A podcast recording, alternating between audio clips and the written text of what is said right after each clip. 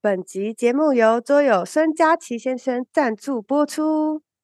是的，非常快的本日休整来到了第二集。这是隔壁的桌子的新单元。本单元是由台湾汉和国际精准放射医疗协会委托制作。我们会在节目中持续的邀请不同的医护人员、病患家属，透过轻松聊天的方式来分享自身的经验，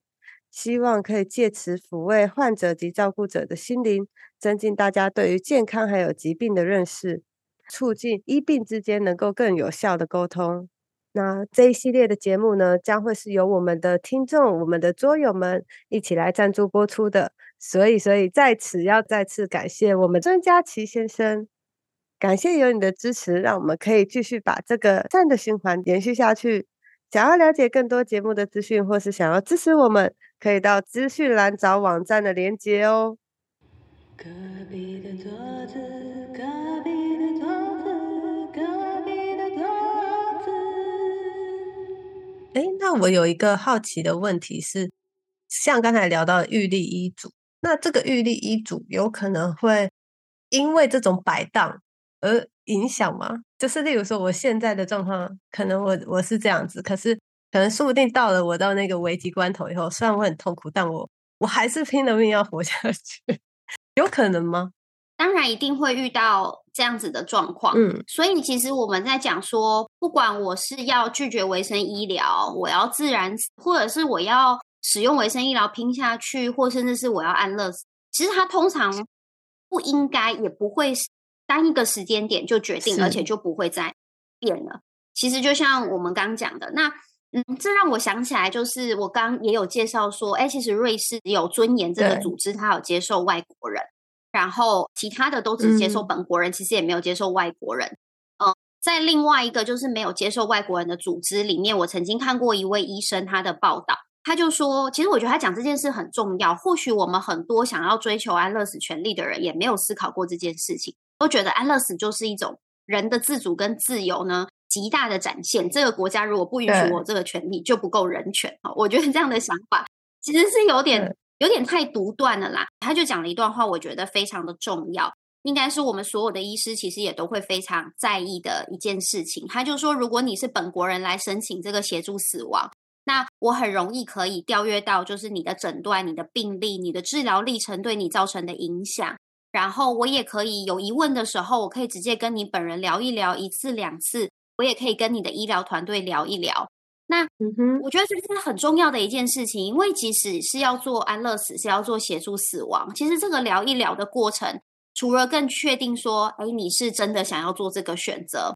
你的你是没有误会一些事情，你是没有被强迫的。除了这件事情以外，其实我觉得我们人在遇到一些困境、遇到一些受苦的时候。不都很多时候都是透过聊一聊吗？跟身边的人、家人，然后跟关心我们的人，然后跟医疗人员，很多时候聊一聊。其实我觉得聊一聊不是谁要劝退谁的想法，而是说这个聊就是一种整理嘛。那我在这个聊的过程里面，我可能会去体会每一天我的身体状况也不一样。我到底是因为更衰弱了，觉得人更没有尊严了，我就更确立我真的想要在某个时间点。呃，走了，不要这样活下去，还是说这样聊一聊以后，或者是说，哎，当时身体肯定有一些症状比较舒缓之后，那也确定说，哎，其实对我来讲，我要的不过就是解除苦痛，而且他现在显然用一个比较简单的方法，呃，他就可以解决了。那我原来要的不是在哪个时间点，呃，离开所有我所爱的人。那我一直觉得，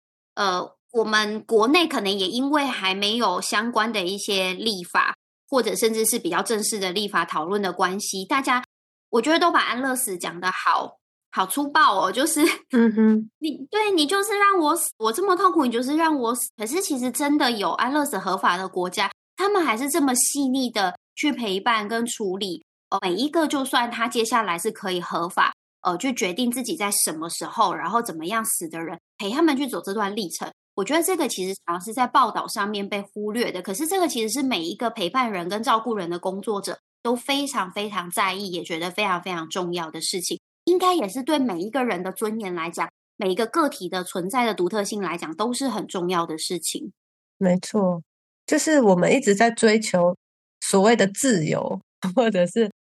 就是我们自己的权利的时候，我们到底有没有去误解这个自由是什么？就是我讲的嘛，尽全力以后的不强求。问题是真的尽尽力了吗？然后像刚刚讲的，也许你只是单纯的聊一聊，或者听听隔壁的桌子的节目，听听之后，你搞不好就改变你原本的想法了，也不一定。对，所以你原本想象的不可能无无无解了，没救了，就这样了。或许因为这样子的关系，发现哦，原来不是无解，原来不是没救，原来还有一些方法，原来还有这么多人关心我。那这个时候。会做这样的选择吗？其实我我们并没有说赞成或反对，只是只是跟大家聊一聊，或许你会有不一样的想法，而是你过去从来没想过的。对，就也许他觉得真的没有办法，其实是他在这个中间误解了某些事情，或者是他不知道那个解决的方式是什么。但是透过这个聊一聊，未必他可以，例如说最直接是解决他身体上的痛苦，但是。也许他的痛苦是来自于像刚才一开始郭医师有聊到，有可能是他心理上的痛苦。他也许在纠结的是，哦，他因为他的身体不舒服，然后他没有办法有效的跟他的家人做一个沟通，跟医师的医疗团队做沟通。他可能在纠结是这些痛苦，才会想说啊，算了，我就不要。可是当如果今天有一个机会，有一个方式可以去缓解这件事情。或者是甚至就是把这件事情化解开了，他也许这个念头就完全消失了。上次谢医师有聊到说，那个傅达人先生有可能是因为无法解决他身体上的疼痛，所以他才想要去做这件事情。所以，也许我们是不是可以讨论看看，是也许是我们应该怎么样更有效的去跟医疗团队去做这个沟通？就是。我觉得傅达人先生他在追求他自己生命的完整，嗯，那也就是说呢，他觉得他今天他的人这个人生到这个世界上，他觉得他对于他想做的是他想完成的愿望，他想要留在每一个人心中的那个那个那个样子，他觉得他都已经完整，他也都已经完成了，所以他或许他觉得他对这个他对他的人生的一切，他没有任何的遗憾，而且甚至于是他已经很满足了。那所以在这样的一个一个大前提底下，他会觉得他希望他希望用这样的方式来结束，也算是一个完整的一个一个一个离开。或许因为我不是他本人，我也没办法替他的家人来来发表这个看法。但是我从这些报道当中，我感觉到的是这个。那但是毕竟不是每个人看了这个报道之后能够理解傅达人傅先生他真正内心那么深层的一个议题。或许很多的人看到他只想到就是傅先生可以我也要，可是事实上他有没有像像傅先生一样觉得他的生命已经完整了，然后很满足了，然后是在一种没有遗憾的情况下，然后去做这样的决定，是他只是单纯的只是逃避。或者觉得说啊，他可以，所以我也可以。那这个真的我没有答案哦，但我就是提出来跟大家讨论或者去思考看看。嗯，我想要就是延续郭医师讲的，但我想要先讲，就是他刚刚讲到，呃，傅达人其实是一生真的是武汉的，然后他也想要，就他人生最后一件事情，他可能就是想要去呃倡议或是倡导我们人对自己的呃生命的一个掌握权，应该要把范围扩大到。我可以这样去决定我的呃死亡的过程或死亡的时间。其实我们一般的、一般我们一般人其实可能很难，包含说我们的生命可能跌跌撞撞，都还不到有能够这么完整的去呃做一生的回顾或者是实现自我。但我从我的病人身上，我觉得有有时候我的病人让我觉得很可爱，也很心疼。比如说有些病人，他其实在他人生的最后几天。即便我们做的，我们安宁还是会做治疗，但我们做的是舒缓性的治疗，这样子，那他就会我们在做舒缓性治疗的时候，还是会跟他讨论啊，呃，我们的治疗怎么调整？可能你的感受是比较好的，那我们接下来要怎么做？这样，然后有时候病人知道他时间剩下没几天的时候，他们很可爱，他们就跟我说，他就说啊，谢医师，我的身体也没剩几天了，如果你们可以拿去研究，然后。呃，让我对这个人类或者是医疗有一些贡献，那我觉得也很好。但这时候其实我都会在心里觉得他们很可爱哦，因为我其实也不过就是把吗啡的剂量调一调，用不着他们这么牺牲的，就是很像要做什么呃人体研究这样子的，要忍住自己的疼 痛。为 为世界捐躯。对对对对对。但是但是他其实是在跟告诉你们说，说他其实还是很想帮别人。我觉得对，就是那个心意。所以每个人其实是透过，我觉得你如果靠近每一个人，你就会看见每个人其实都有这样子的光辉。那有的时候有些光辉就是你没有这样靠近他，你没有这样对话，你就不会听到。那我觉得这个在我们的日常生活里面可能很容易被忽略。我的好几个病人这么讲，其实可能对我我对他的治疗也没有什么差别，都会很容易被忽略。可是其实。这样的每一个人啊，如果我们说我们每个人几乎其实可能大多数是平凡的，平凡的人他有这么不平凡的光辉，其实那个力量就跟呃富达人他可能想要透过他可以拥有的一些媒体或者是倡议的力量，然后用他生命最后一程做的呃事情，我们甚至可以说它是一种生命的艺术、生命的展演，然后来告诉大家，我们有人有这样子的想法，他可能也未必。呃，认为台湾没有通过安乐死就一定是落后，他可能也未必觉得呃所有的人都认同他。可是他有一件想做的事情，就像艺术家用行动艺术一样，那他用他的生命，我觉得其实非常特别的是这一块应该要被看见。可是我们呃富达人这么做之后，直到现在，我觉得还是比较常听见，就是大家都在吵说，呃，他都都已经经历过他这样子的。的事件了，这样子的新闻了，然后我们还是呃很落后的，不肯去考虑这件事情。那我觉得，其实如果我们是用这样子的想法，呃，来去面对台湾台湾正在安乐死讨论的这个议题上面的话，有一点对不起他，啊，因为他想要给我们的东西应该是更多的。对对对，我看到他很想帮别人，就是他虽然不管他决定安乐死或不决定安乐死。我都觉得他想要用他自己生命的最后这段日这段过程，然后来去帮别人，然后他包括他的家属活下来的人，都想要继续完成他父亲的遗愿。我我感觉到的就是他们其实不想让人家觉得他是一个没有用的人，好，只是用不一样的方式来去做的去完成这个愿望而已。所以我会比较想要。以傅达人先生这个意这个这个这个事事情来看，就是说，当你今天要决定做这个议题的时候，我会建议是先从什么叫死亡，然后什么叫活着，你可以先问自己什么叫做死亡，然后死亡的优点跟缺点，活着的优点跟缺点，可以先把它想得更深入一点，然后你才有办法去做这样的决定。而不是觉得死一死就没事了。其实死很简单，但选择不死其实很困难。但在这当中，其实有更深层的意义在里面。我其实想到的是，郭医师这样讲之后啊，我也想到说，哎，其实有些人去看呃安乐死的实际的统计数据啊，比如说像瑞士协助死亡，然后呃去把这些药物领回家的人，到底最后有多少人？他真的是用了这个药物，对，其实统计上来讲，大概三分之一而已。那有蛮有趣的，就是可能差不多有三分之一是他拿了药之后，我们其实不知道他想喝不想喝，因为其实他拿药的时间点，呃，生命也差不多快要结束了，所以他后来去拿了药，但是他生命也就自然结束了，他就没有用到这个药物。有三分之一呢，呃，拿了药，他也还没有死，可是他就决定他不要用药。然后也只有另外三分之一才是真的拿了药之后，他把药喝掉，然后就是等于是有三分之一是真的接受这个协助死亡而离开的这样子。那我觉得这个呃数据其实后来很多人在解读为什么会是这样子的状况哈。那包含说还有另外一个状况是呃，我记得尊严还是解脱，就是瑞士的那个组织。他们其实现在的成员呢是每年都在增加，为数不少。可是实际上呢，呃，像在去年跟前年，他们真的执行辅助死亡的案例数，可能大概就在一千上下这样子。但是他们的会员数可能都是数万，更大的组织可能到十几万的这样会员数都有。那因为我成为会员之后，我就可以去递交申请，我就可以先经过这个评估的过程。嗯，所以我们其实，在看这这个现象啊，有个感觉就是。其实那好像是一个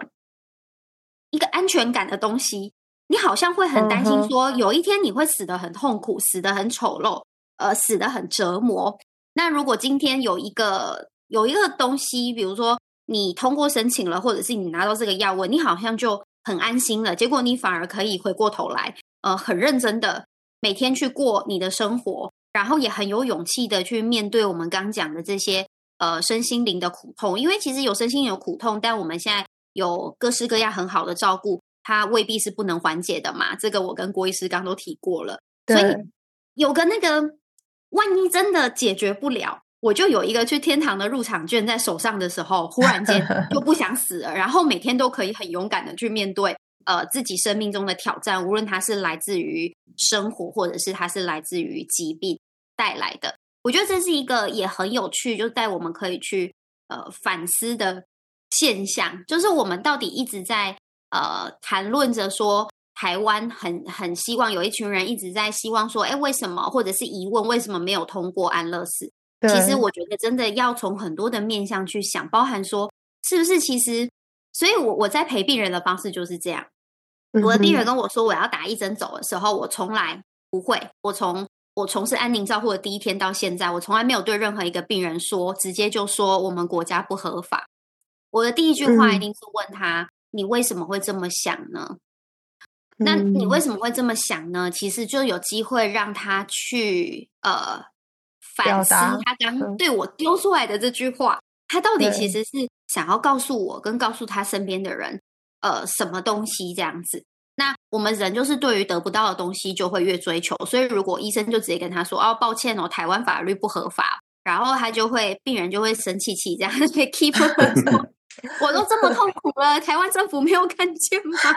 对，你也你也断了他一个反思的机会，对不对？对，也断了他一个反思的机会。但事实上是，呃，有这么多的证据，甚至我们现在拿的都是这些。你讲，你说台湾不准，我们就看这些安乐死或协助死亡已经呃走过一段路的国家，它其实都反复在告诉我们，真的，我要的答案不是那个安乐死合不合法。而是，其实这些国家在经历安乐死合法或者是合法之后，他们看到的一些现象，告诉我们怎么样能够更好的照顾病人，怎么样可以让人在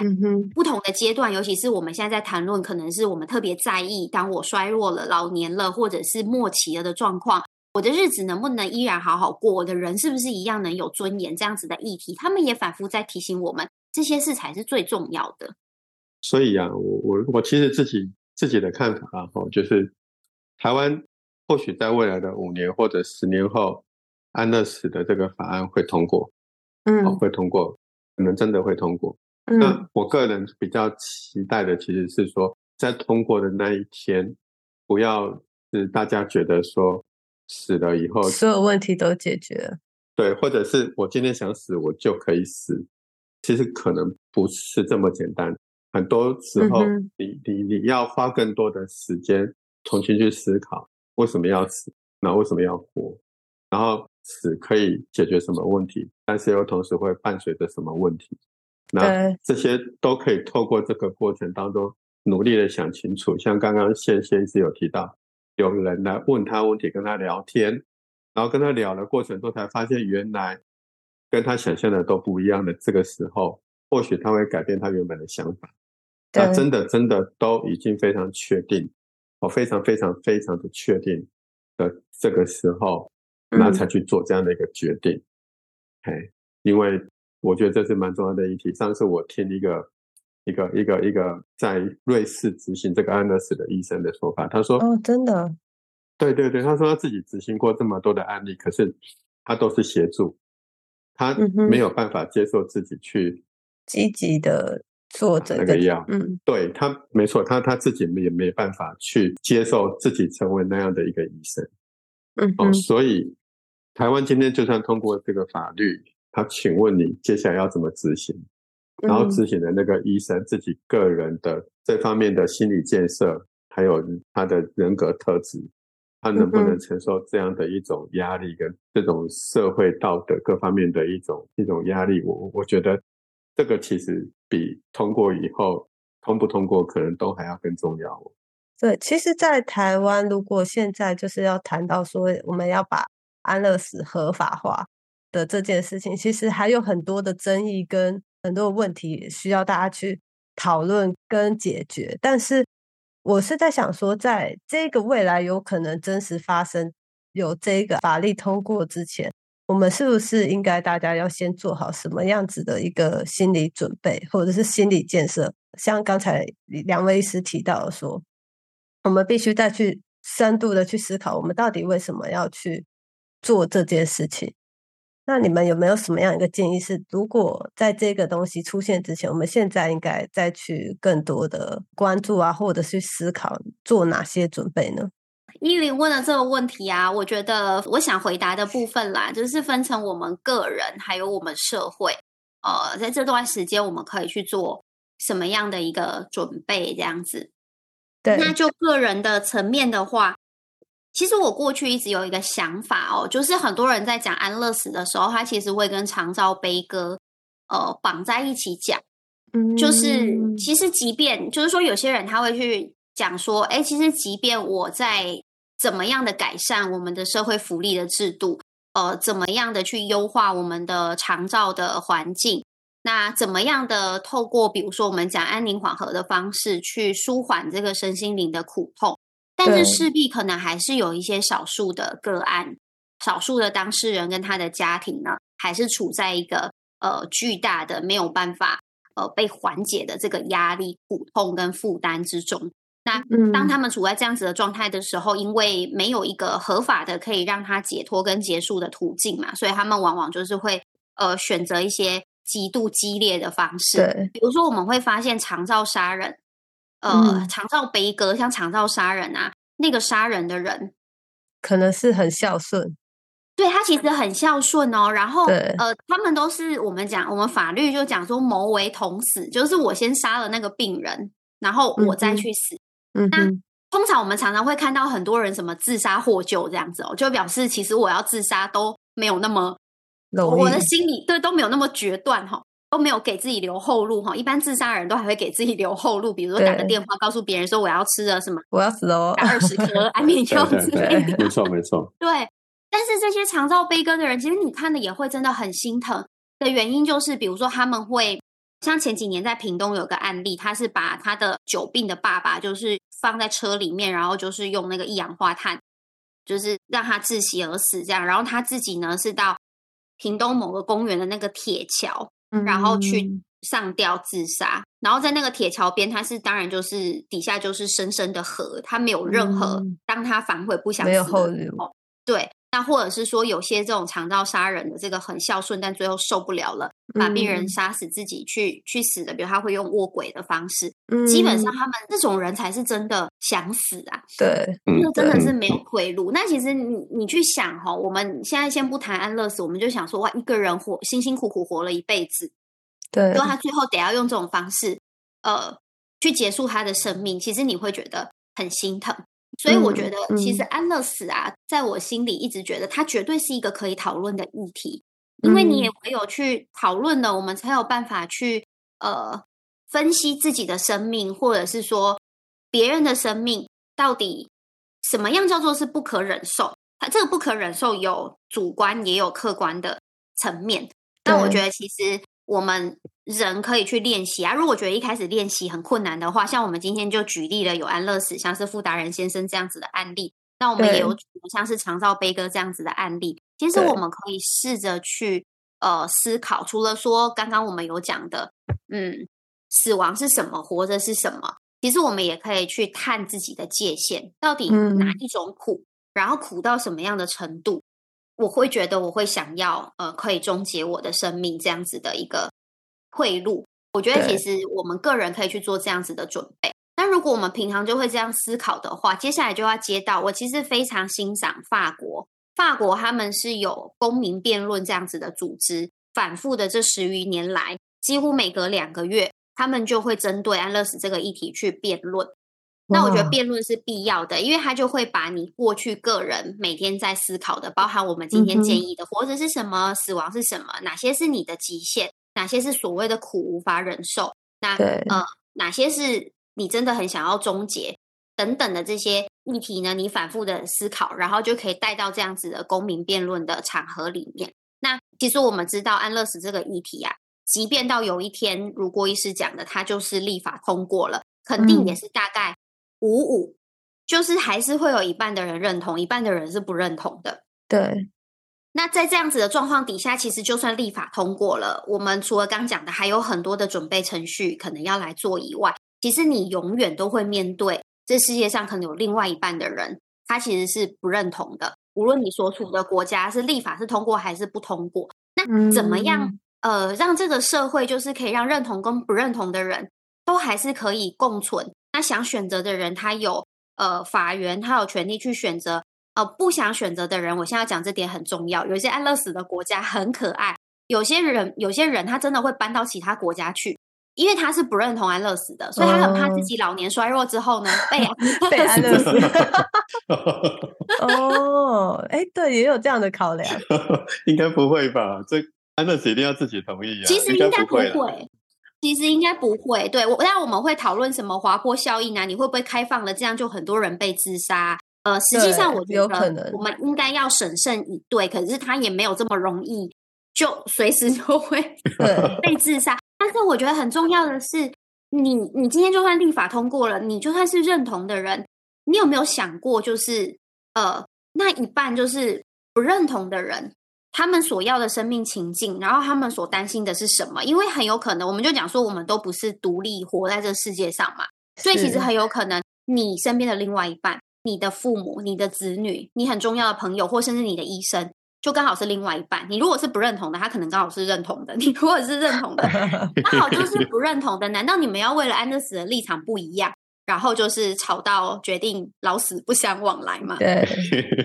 我觉得安乐死其实是一个很生活化的议题，所以呃，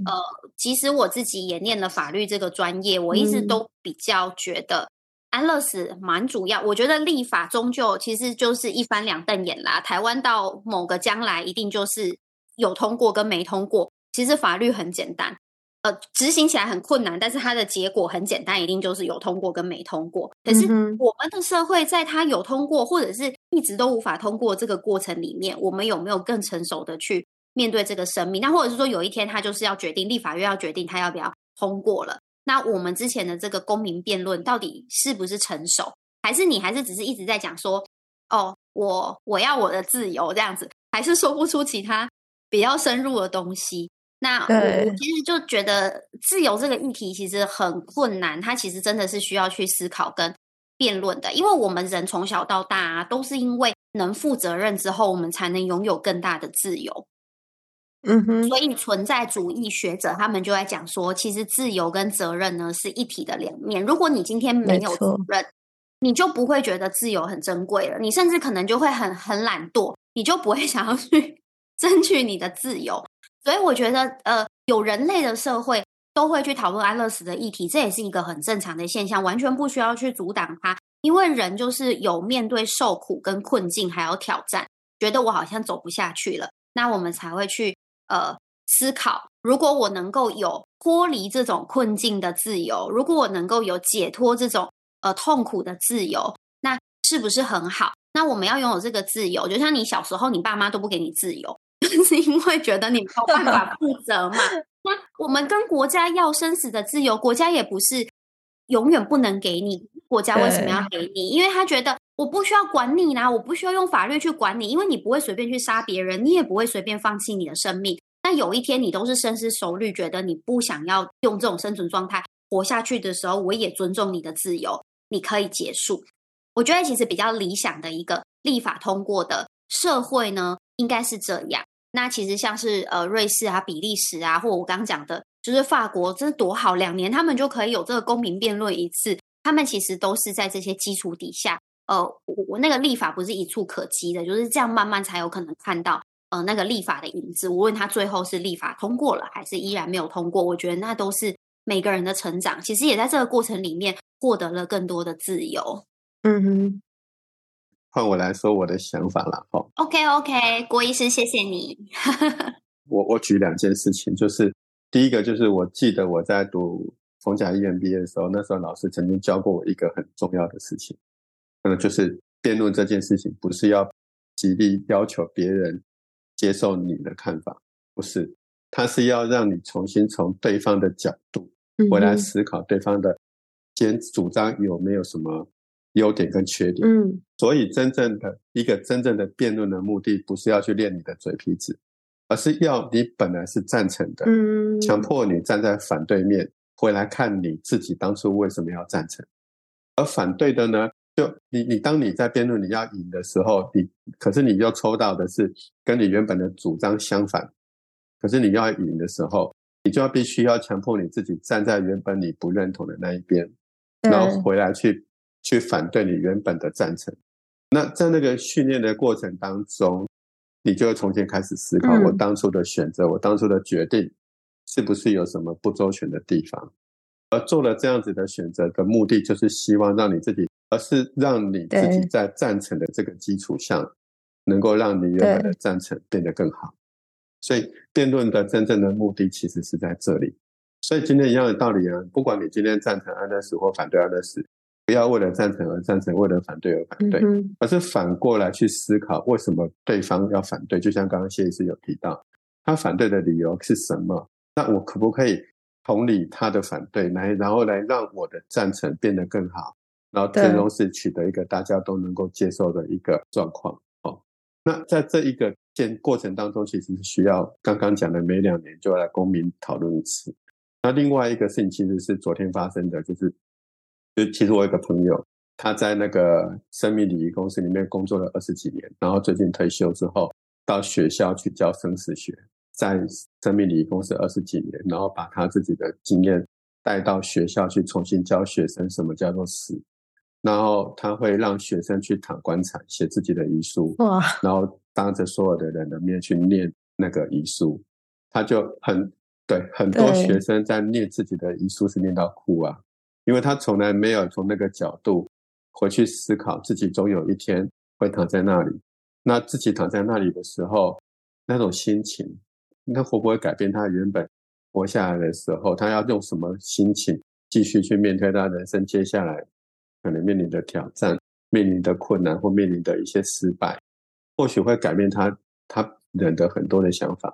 所以，其实我觉得你要去讨论这个议题之前，先问问我们自己有没有在这些部分做过足够的学习跟功课。嗯，然后呢，我我希望，我希望，我希望谢医师下次再来节目，因为我觉得学到好多。对我也我也是这么觉得，我觉得还有很多。今天这个时间应该是不够，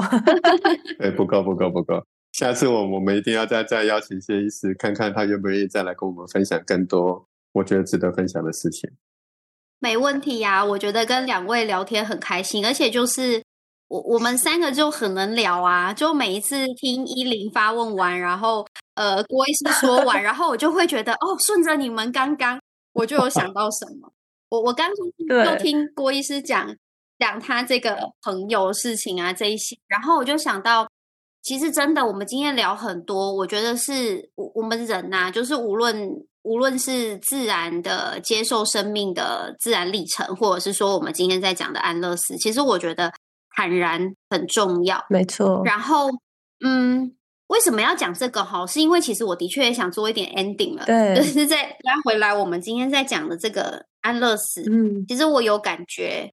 蛮多人其实把安乐死当做是一个生命的切点，因为觉得呃生命必然在最后会走向衰败，没错，那会走向痛苦。所以其实我们每个人都蛮希望自己的生活经历，谁谁就是大家都很喜欢热恋，谁喜欢失恋，大家都很喜欢工作可以升官，谁喜欢被 fire？对。我我觉得这就是人性，所以其实我们在面对生死的时候也是嘛。但我们知道死是必然，没有办法逃避。但能不能死的不要这么惨？是是。如果如果就像看电影一样，哎，在一小时又三十八分钟以后，后面的人生都很惨，但我能不能一直把它掐断就好了？对，人又不能说死就死嘛，所以我就用安乐死的方式，看能不能就把它掐断这样子。不过我们在讲哈，不管它是一个 happy ending 的电影，或者是它是一个让你很反思，或者是哭得泪流满面的呃这个 sad ending 的电影啊，呃，大家会不会觉得电影没看完很可惜呢？嗯，而且你会不会觉得你本来很担心说你会在后面哭的哭的稀里哗啦，然后看到觉得内心很纠结很痛苦，可是其实你也在把最后呃忍着泪把它看完的这个过程里面呢，呃，你会。有笑容呢，嗯，我觉得其实安乐死它不应该是拿来当做是一个害怕或恐惧死亡或痛苦的切点，这样我们的人生会失去太多，就像一部美好的电影。没错，你没能把起承转合，或者是导演排在最后的高潮把它看完。那我们今天在讲这件事情的时候，不是强迫你痛苦到一个不行的时候，你都不可以卡掉。就是说，其实人是存在有一定的自主跟自由的。可是，呃，如果我们想要拥有安乐死的权利，那我们可能要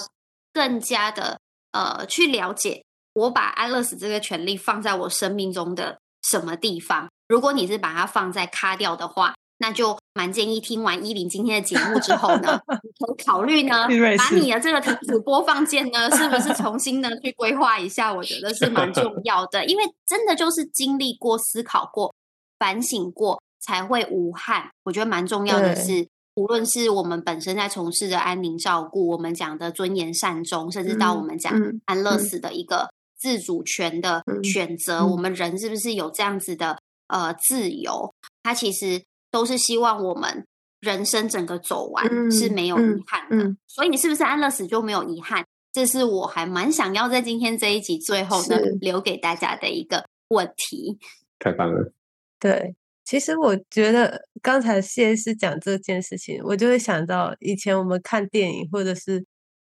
就是经历在自己身上发生的事情，像讲说我们出去玩，然后遇到烂天气或者超鸟的烂事，当下都会整个是气到一个不行。但是你回过头来看，当你度过了那一段，你回过头来看，会让你最印象深刻，或者最难忘，或者会觉得说起来有点好笑，通通都是这些可能旅途上的烂事。对啊，每个人最说嘴的都是那些苦难呐。都是那一段呢，对啊，所以很多男生都会聊当兵啊，就是这样啊。对，然后所以，呃，我觉得除了我们今天在讨论很多这种如何看待安乐死这件事情，我觉得同时我们也可以，也许可以从另外一个角度来思考，说我们人生所遇到的这些苦难。我当然知道，在这个当下，我自己也是经历这些当下的时候，我都觉得靠，我好想直接现在一头撞死算了。对，可是。我也有好多次，就是当我熬过了那一段时间以后，回头来想，哦，还好我当时 没冲动。对 对，没错没错。对，然后我们很希望就是谢医师、郭医师之后还有机会再来，让我们多聊一聊。我们的桌友们，欢迎你们继续发问，就是你们遇到这些苦难，我们再请医师。看看能不能在有限的那个能力之中跟大家分享，也许我们可以在哪里找到更多的答案。大家先不要放弃，好不好？再撑一下下。谢谢，谢谢依林国医师，还有所有的桌友们。等等，还有一件事情要跟大家分享，就是上次录制完 podcast 以后，谢婉婷医师自行发起了一个小活动。其实他现在正在筹备一个新的独立书店，叫做版本书店。然后最近精选了百大的生词选书，现在呢想要从其中送出三本给大家，要怎么获得呢？不管是上礼拜或者是这礼拜播出的安乐死，我们要邀请你写下你的收听心得，里面要包含你写下听完后印象最深刻的一句金句，还有你自己对于安乐死的思考，并且分享隔壁的桌子的收听连接截图给我们。